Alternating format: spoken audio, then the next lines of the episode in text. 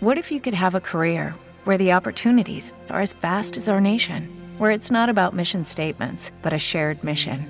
At U.S. Customs and Border Protection, we go beyond to protect more than borders from ship to shore, air to ground, cities to local communities. CBP agents and officers are keeping people safe. Join U.S. Customs and Border Protection and go beyond for something far greater than yourself. Learn more at cbp.gov/careers. Este podcast forma parte de Evox Originals. Disfruta de este avance.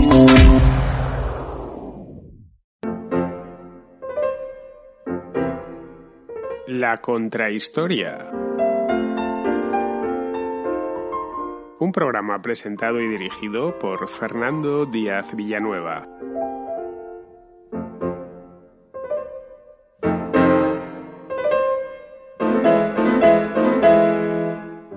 Si hoy nos dicen Terra Australis, pensamos automáticamente en Australia, una isla continente que forma el mayor país del hemisferio sur y uno de los más extensos del mundo. Pero durante siglos no fue así. Bueno, aquí probablemente me digáis que mm, el mayor país del hemisferio sur es Brasil. Bueno, lo es, pero solo parcialmente, porque Brasil no está del todo en el hemisferio sur. Una parte del país está en el hemisferio norte. A Brasil le parte por la, por la parte superior del país, la parte norte del país le parte el Ecuador, mientras que Australia no llega hasta el Ecuador. Bien, volviendo al tema este de la Terra Australis, mucho antes del descubrimiento y la colonización de Australia por parte de los europeos, la Terra Australis era simplemente una hipótesis. Sí, sí, como lo escucháis, una hipótesis. Nadie había navegado hasta, hasta tan al sur, pero claro, sí en el hemisferio norte había una cantidad tan grande de tierras emergidas las leyes de la simetría invitaban a pensar que sucedería lo mismo en el hemisferio sur. La, que, la Tierra quedaría de este modo, digamos, entre comillas, equilibrada. El problema que tenían es que no podían saber a ciencia cierta que ese continente austral estaba ahí. Tampoco conocían su ubicación exacta ni su tamaño aunque eso sí, lo presumían gigantesco porque claro, tenía que compensar toda la masa continental euroasiática, buena parte de África y la mitad de América, una vez se hubo descubierto ese continente a finales del siglo XV. Los geógrafos de la antigüedad y de la Edad Media se limitaron a enunciar su posible existencia, nada más. De ahí no pasaron porque en el mundo antiguo o en la Edad Media integrarse en el océano Atlántico más allá del estrecho de Gibraltar pues era algo simplemente impensable. Luego ya con la, siglos más tarde, con la llegada de, de la era de los descubrimientos, la vieja idea de la Terra Australis, una vieja idea europea, típicamente europea, renació con mucha fuerza. Los portugueses primero y los españoles después empezaron a navegar hacia el sur, atravesaron el Ecuador y trazaron rutas que cruzaban los tres grandes océanos, el Atlántico, el Pacífico y el Índico el descubrimiento de la llamada Terra Australis se consideraba, por lo tanto, ya en aquella época, finales del siglo XV, principios del XVI, una cuestión de tiempo, de no demasiado tiempo. era una cuestión de peinar el océano una y otra vez hasta dar con sus costas, lo mismo que había sucedido, por ejemplo, con América. El hecho es que sin, que sin siquiera ser descubierta, porque esto se precipitaron, todo hay que decirlo, los cartógrafos europeos comenzaron a dibujar sus límites en los mapas y a ponerle nombres un tanto curiosos. La llamaban Terra Australis incógnita es decir, tierra austral desconocida. O mejor aún, en algunos mapas aparecen, estaban tan seguros de que iban a dar con ella, que aparece consignada como Terra Australis non dum cognita, es decir, tierra austral aún no conocida. No la conocían, pero iban a, a conocerla muy en un breve espacio de tiempo. Luego ya a finales del siglo XVIII, cuando prácticamente todos los océanos estaban cartografiados, se abandonó su búsqueda. Simplemente la Terra Australis no existía. El planeta estaba desequilibrado, al menos en lo que a tierras emergidas se refiere. Es decir, había mucho más océano en el sur que en, que en el norte.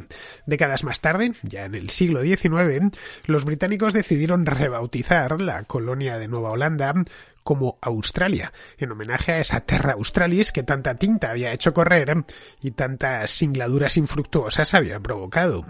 Australia estaba formada por una gran isla inmensa que había sido avistada por primera vez por los españoles a principios del siglo XVII y que posteriormente los holandeses habían cartografiado con mucho más detenimiento.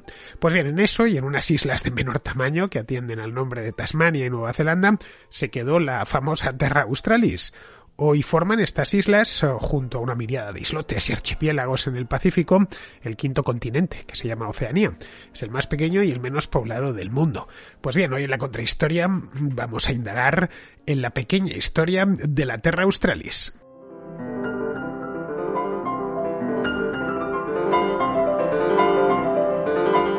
La palabra austral proviene del adjetivo latino australis, que significa sureño, meridional, todo lo relativo al sur.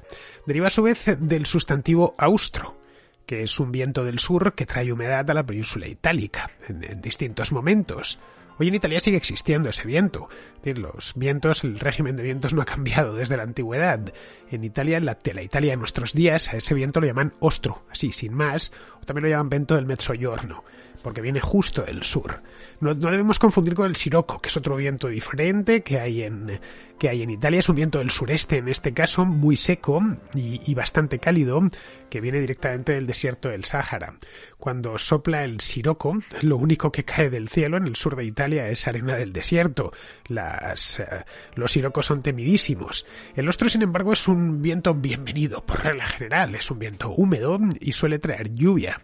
La mayor parte de los australianos Probablemente no lo sepan, pero el nombre de su país viene de un viento que sopla en el sur de Italia, un viento regional, en el centro del Mediterráneo. Tampoco lo saben la mayor parte de argentinos que durante unos años, entre el año 1985 y 1991, tuvieron una moneda que se llamaba Austral.